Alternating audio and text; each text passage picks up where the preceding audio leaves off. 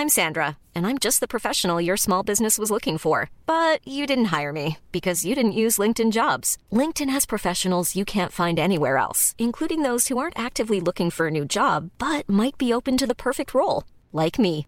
In a given month, over 70% of LinkedIn users don't visit other leading job sites. So if you're not looking on LinkedIn, you'll miss out on great candidates like Sandra. Start hiring professionals like a professional. Post your free job on linkedin.com/people today. Wow. Nice. Yeah.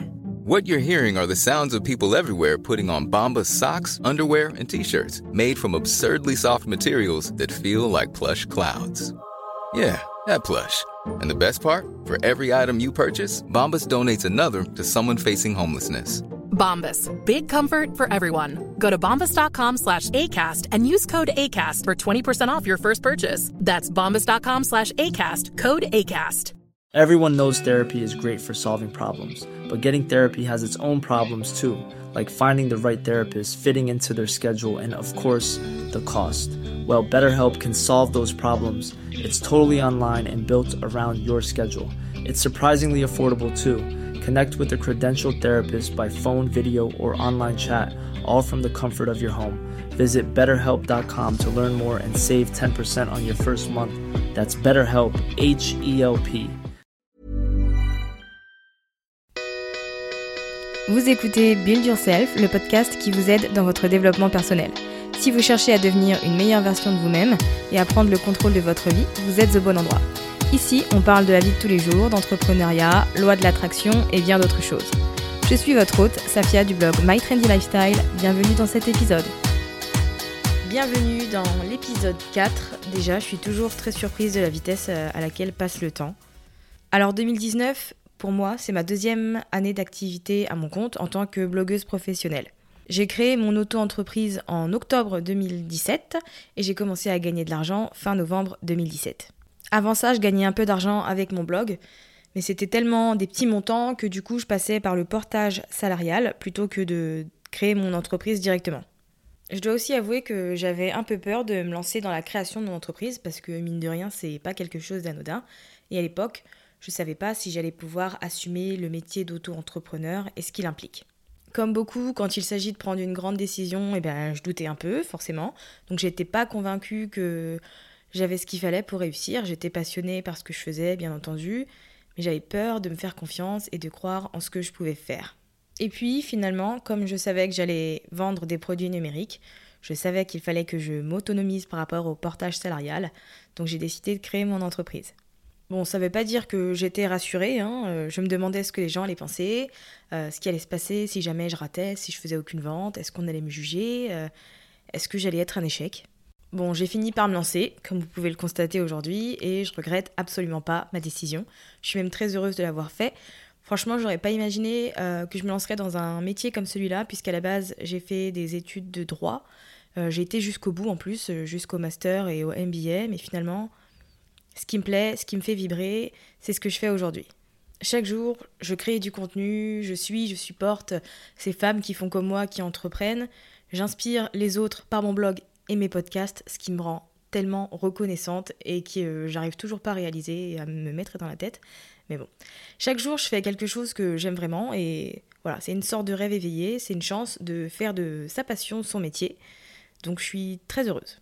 Ce que j'ai envie de vous partager aujourd'hui et de vous dire, c'est que vous aussi, vous pouvez vivre tout ça, faire ce qui vous plaît et être heureuse, euh, travailler dans quelque chose que vous aimez vraiment. La seule chose que vous avez à faire, c'est de vous lancer, de croire en vous, même si vous avez peur, même si ça vous fait sortir de votre zone de confort. Enfin, surtout si ça vous fait sortir de votre zone de confort, c'est bon signe. Lancez-vous, faites-le à un moment donné, personne ne le fera pour vous. J'ai déjà parlé des hauts et des bas de mon activité sur le blog. J'ai même partagé euh, une de mes journées de travail type et combien je gagnais au moment où j'ai écrit l'article. Mais j'avais pas encore abordé les erreurs que j'ai pu commettre au cours de ma première année d'activité. Donc je me suis dit autant commencer par ça, parce qu'une des vérités de la vie, c'est que tout le monde fait des erreurs, on n'y échappe pas. En particulier lorsqu'on se lance dans quelque chose de nouveau qu'on ne maîtrise pas du tout et qu'on apprend au fur et à mesure. Donc ma première année d'entrepreneuriat a été assez intéressante, je dirais. J'ai fait de nombreuses erreurs et j'en fais encore aujourd'hui, hein, qu'on se le dise. Je suis passée à côté de clients et d'opportunités. J'ai manqué des occasions de, de gagner de l'argent. Mais pour autant, je ne me blâme pas, ce sont des choses qui arrivent à tout le monde. Un grand nombre de mes collègues entrepreneurs m'ont montré que j'étais pas du tout la seule dans cette position et que tout le monde passe par là. Donc que vous soyez sur le point de démarrer votre entreprise ou que vous soyez dans votre première année d'activité, vous allez faire des erreurs. Mais si vous pouvez apprendre des erreurs qui ont été commises par d'autres personnes et éviter de les commettre, autant en profiter. On trouve beaucoup de contenu sur euh, Internet euh, de personnes qui mettent en valeur leurs atouts et qui montrent euh, comment elles ont réussi, etc. Mais personnellement, j'ai envie de vous parler de bah, ce qui fonctionne, comme tout le monde, mais aussi de ce qui n'a pas fonctionné. Donc je serai totalement transparente là-dessus avec vous dans cet épisode et je partagerai également euh, ce que j'aurais aimé faire différemment. Alors ma première erreur, ça a été euh, de m'isoler. Alors de base, je suis une personne qui aime être seule, je suis très très très solitaire. Donc je me suis lancée dans l'aventure en me disant que je pourrais tout faire toute seule et que je pourrais me débrouiller toute seule. Alors il y a eu deux problèmes. Le premier, c'est que les gens dans notre entourage, bah, ils sont, ils comprennent pas forcément notre métier et ce qu'on fait pourquoi on le fait, etc. Ça a été compliqué d'expliquer à ma mère euh, mon métier de blogueuse, euh, comment je gagnais de l'argent, etc. Sans parler des défis et des obstacles qu'on peut rencontrer au quotidien. On a tendance à nous dire qu'on trouve tout sur internet, mais c'est pas forcément le cas en fait. Et avoir des personnes autour de soi qui comprennent ce qu'on vit et qui sont passées par là, ont rencontré ces situations, eh bien ça aide. Le deuxième problème que j'ai rencontré, c'est que je travaillais de chez moi et quand on travaille de chez soi, si on ne fait pas attention, ben on a tendance à s'isoler clairement. On essaye de comprendre le marketing, de trouver des clients, on a les hauts et les bas de l'activité qui vont avec, on traite avec des agences, on essaye d'obtenir des opportunités. C'est beaucoup de travail, c'est euh, assez prenant. Et après quelques mois de travail à la maison, ben, j'ai cru que j'allais devenir folle parce que je me sentais seule et isolée. Je ne voyais personne puisque mon lieu de travail, c'était également mon lieu de vie et si on ne fait pas attention, on peut rapidement se cloîtrer chez soi.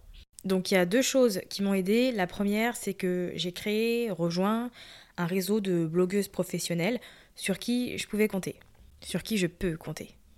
J'aime avoir euh, ces collègues blogueuses à qui je peux poser des questions ou proposer des projets.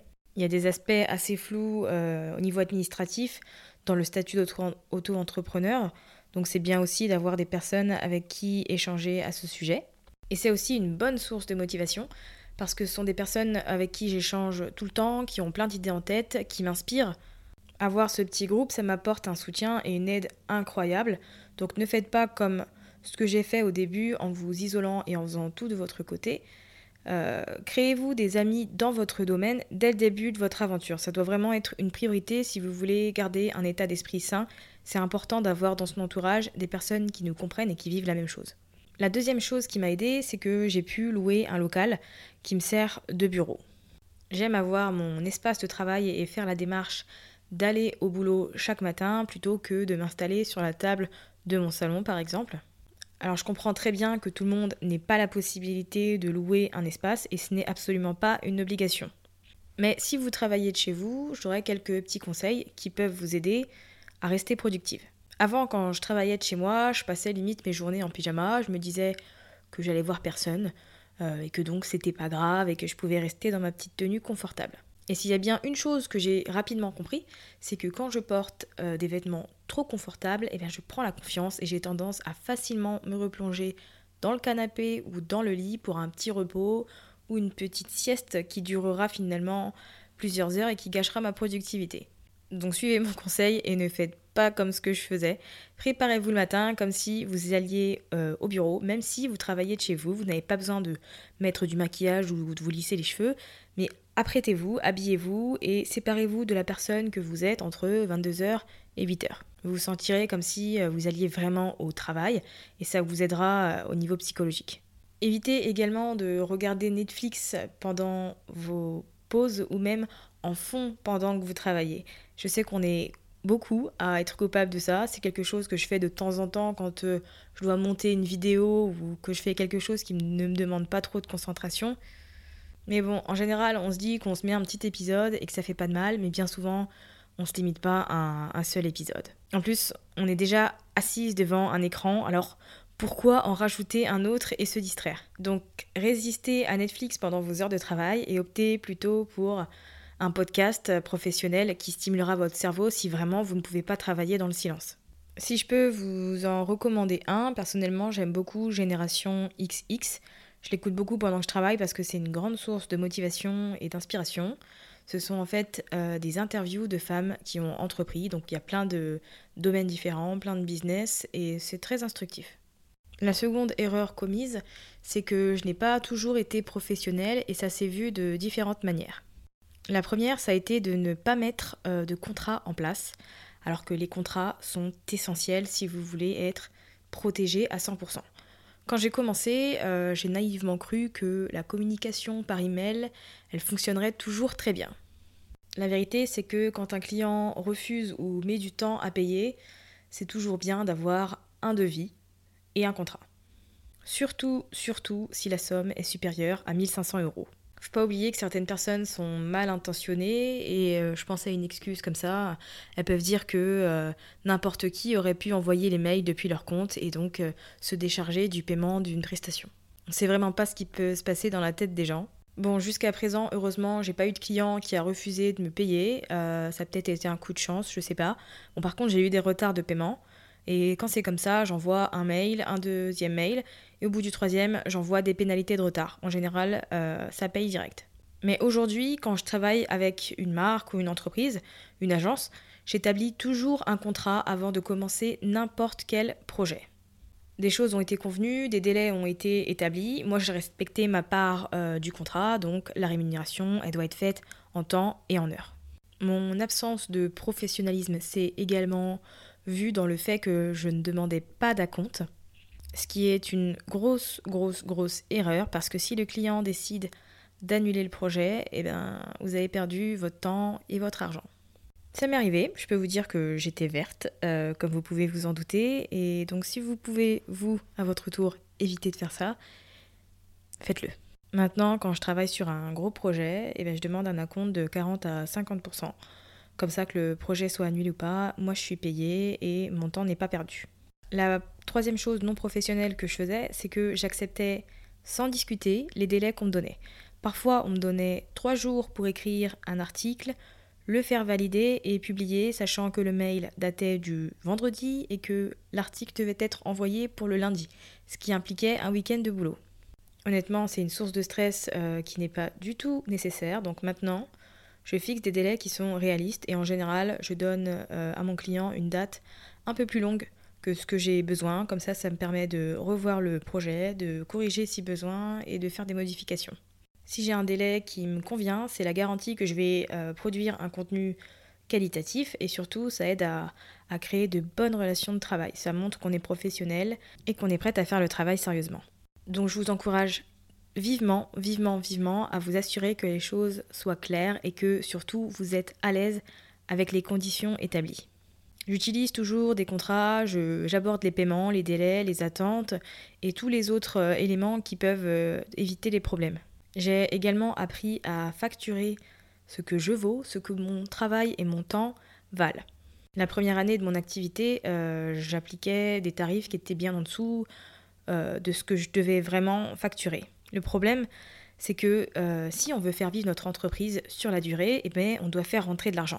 Donc on ne se dévalorise pas et on ne se dit pas que si on n'applique pas un certain tarif, eh ben, on n'aura pas de travail.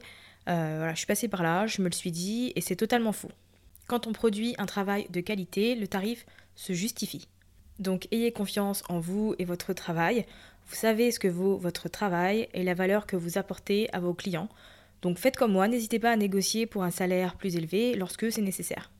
La troisième erreur commise dans ma première année d'activité, c'est que je faisais comme tout le monde.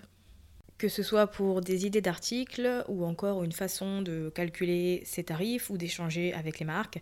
Si par exemple dans un groupe Facebook une personne disait facturer grâce à tel ou tel facteur, eh ben je faisais pareil. Et ça fonctionnait aussi pour le design de mon site internet. J'avais acheté un design euh, que j'avais vu chez une blogueuse que j'aimais bien. Donc c'était un design de chez PipDig, qui est un site euh, très connu pour euh, thèmes, des thèmes qui sont professionnels et hyper fonctionnels. Le problème, c'est que PipDig étant très connu, quelques mois plus tard, euh, ce thème, il était absolument partout, alors qu'à la base, je l'avais vu sur une blogueuse étrangère. Donc souvent, quand je visitais un blog, ben, j'arrivais sur le site et je me rendais compte que c'était le même thème que le mien. Il ne faut que 2 secondes 5 pour faire euh, notre première impression en ligne. D'après les études, les visiteurs ils passent 6 euh, secondes à regarder le logo et le design. Donc s'ils arrivent sur un site et que ça leur semble familier, et eh ben c'est pas toujours bon signe.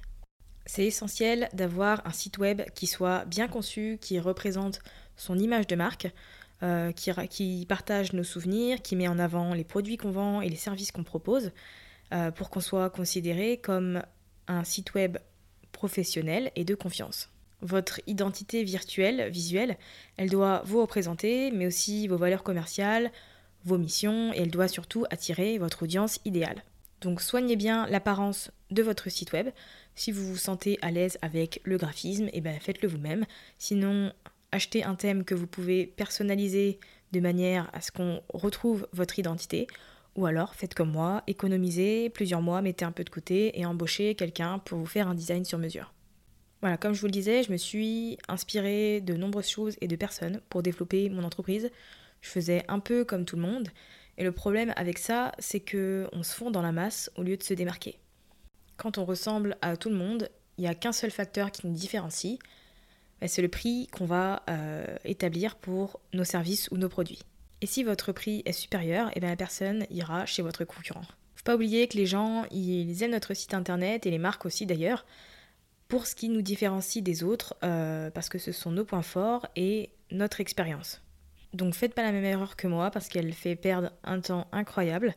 Euh, différenciez-vous, n'ayez pas peur d'être vous-même, inspirez-vous des autres si ça vous aide, sans faire pareil. La quatrième erreur commise, euh, c'était mon impatience, le fait que je n'étais pas du tout patiente. Alors que concrètement, démarrer une entreprise de toutes sortes, hein, ça prend du temps. Ça demande des efforts, des essais, il y a beaucoup de travail et il y a aussi pas mal d'investissement. Et au début, on a tendance à vouloir tout tout de suite et du coup à être trop dur avec nous-mêmes et à en attendre beaucoup. Au départ, euh, je m'en voulais beaucoup de ne pas réussir à gagner un salaire, euh, de ne pas décrocher tant de partenariats, de ne pas trouver X clients. Je m'en voulais, ça me stressait et ça me rendait désagréable. C'était mauvais pour moi, mais aussi pour mon couple et pour mon entourage. Donc euh, ne faites pas la même erreur, acceptez le fait que les choses ne viennent pas tout de suite, prenez votre temps, ne vous éparpillez pas avec des facteurs et des critères euh, totalement irréalistes, il faut se donner du temps pour développer euh, le bon type de produit, le bon type de service et de trouver les bons clients. J'ai eu des lancements de produits qui ont raté, des choses qui ne se sont pas vendues.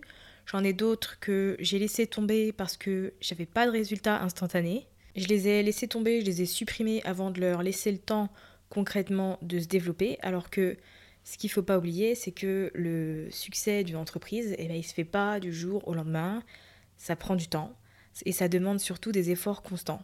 Donc si vous y croyez, vous devez vraiment persévérer, même si le début est un peu lent et que vous n'avez pas les résultats que vous espériez. À côté de ça, j'ai fait l'erreur de beaucoup me comparer aux autres blogueuses professionnelles et ça n'a absolument pas aidé mon impatience. Je me disais, waouh, son idée est géniale, pourquoi j'y ai pas pensé? Ou encore, pourquoi est-ce que je gagne que la moitié de son salaire? Pourquoi j'arrive pas à avoir autant de collaborations qu'elle? Mon travail, il est bien, il est qualitatif, pourquoi j'ai pas de résultats? Et ce genre de comparaison, à part vous faire psychoter et vous mettre dans un espace négatif, et eh ben ça vous apporte rien du tout. Ce que j'avais pas en tête à ce moment-là, c'est que je pouvais pas comparer mon début d'expérience d'aventure dans l'entrepreneuriat alors que certaines personnes y étaient depuis plusieurs années déjà. Ça sert à rien de se comparer à quelqu'un qui a commencé avant nous parce qu'on n'est pas du tout au même niveau et on n'est pas du tout comparable. Donc concentrez-vous sur votre propre chemin, sur votre propre entreprise et aussi apprenez à célébrer les petits succès que vous rencontrez, même s'ils ne vous paraissent euh, que tout petits. Chaque chose se fait en son temps, donc en attendant, à nous de ne rien lâcher pour ne produire que le meilleur et donc développer notre entreprise. La cinquième erreur que j'ai rencontrée, ou plutôt commise du coup, euh, c'est que je n'ai pas du tout prêté attention à ma newsletter. Pourtant, j'ai beaucoup lu dans des blogs euh, américains notamment que l'argent est dans la liste, l'argent est dans la newsletter. Je l'ai beaucoup lu, donc euh, j'en ai créé une. J'ai créé ma petite mailing list, euh, mais je l'exploitais pas du tout. Je collectais des adresses mail sans rien en faire. C'est beaucoup dû au fait que j'ai passé beaucoup de temps à me concentrer sur le nombre d'abonnés plutôt qu'à créer une communauté de lecteurs dévoués. Ce qu'il ne faut pas oublier, c'est que notre compte nos comptes Instagram, Facebook ou encore Twitter, ils sont soumis à l'autorité de la plateforme. C'est-à-dire que si demain Instagram décide de supprimer mon compte, ben Instagram peut le faire. Si mon compte est piraté, ben il y a peu de chances, à moins d'avoir des contacts chez Instagram bien sûr, ben que je puisse récupérer mon compte. Alors qu'avec une newsletter, on garde le contact direct avec nos abonnés. Ça représente une grande valeur et nos abonnés fidèles, eh ils sont de potentiels clients sont des personnes qui ont confiance en nous et qui aiment notre travail. Dans ma collecte d'emails, j'ai fait une autre erreur, euh, c'est que j'ai collecté tous ces emails sans les segmenter. Donc j'ai une audience de personnes qui est intéressée par le blogging et une autre par le développement personnel, qui sont les deux thèmes principaux de mon blog. Donc il aurait été intelligent de ma part de séparer ces deux catégories. C'est quelque chose que j'ai mis en place par la suite, euh, de manière à n'envoyer à chaque catégorie de personnes que ce sur quoi elle, est intéressée. Donc ne faites pas la même erreur. Si vous débutez seulement, catégorisez vos abonnés. Et si vous avez déjà une newsletter, créez vos catégories dès maintenant.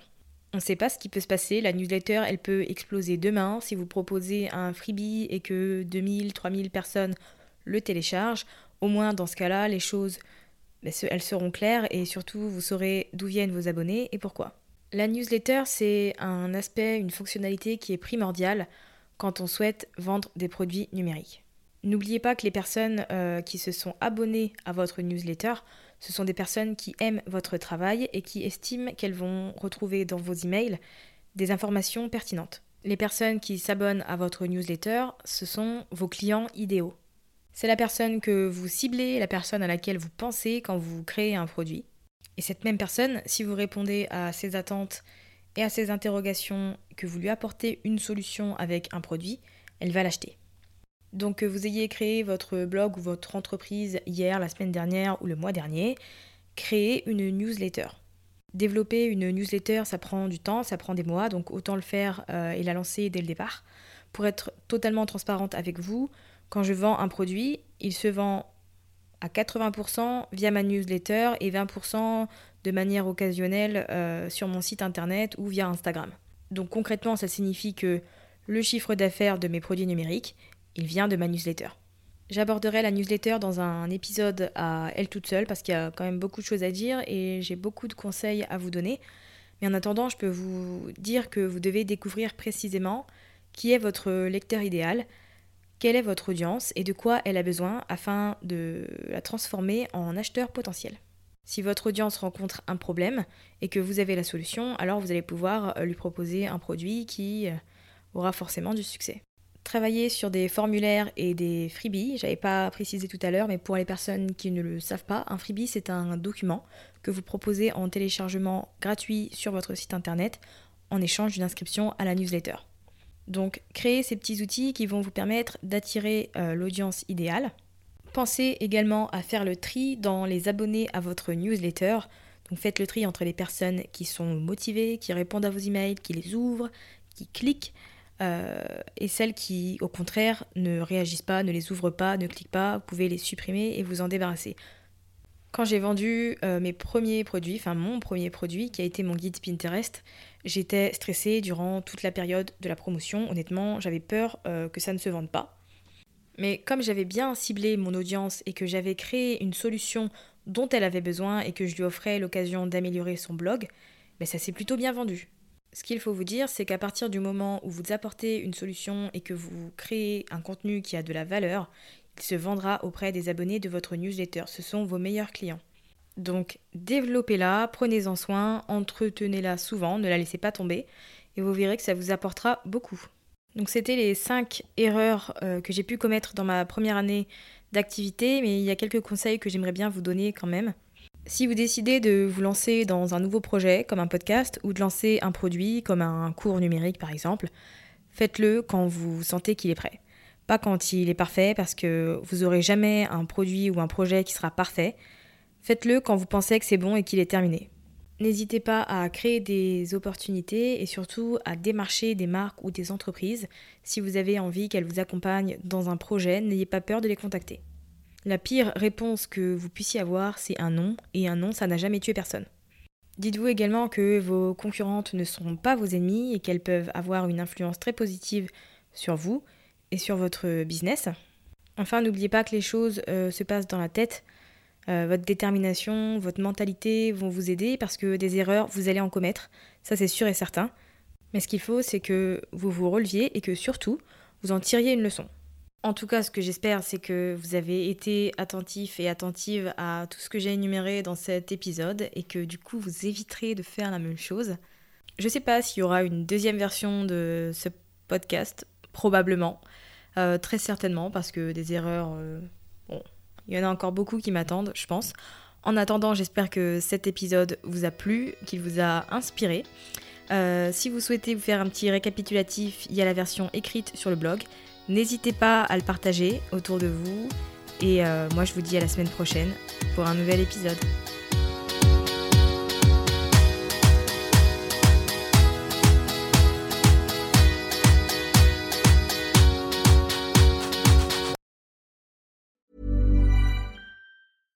Even when we're on a budget, we still deserve nice things. Quince is a place to scoop up stunning high-end goods for 50 to 80% less than similar brands. They have buttery soft cashmere sweaters starting at $50, luxurious Italian leather bags, and so much more. Plus, Quince only works with factories that use safe, ethical, and responsible manufacturing. Get the high-end goods you'll love without the high price tag with Quince. Go to quince.com/style for free shipping and 365-day returns.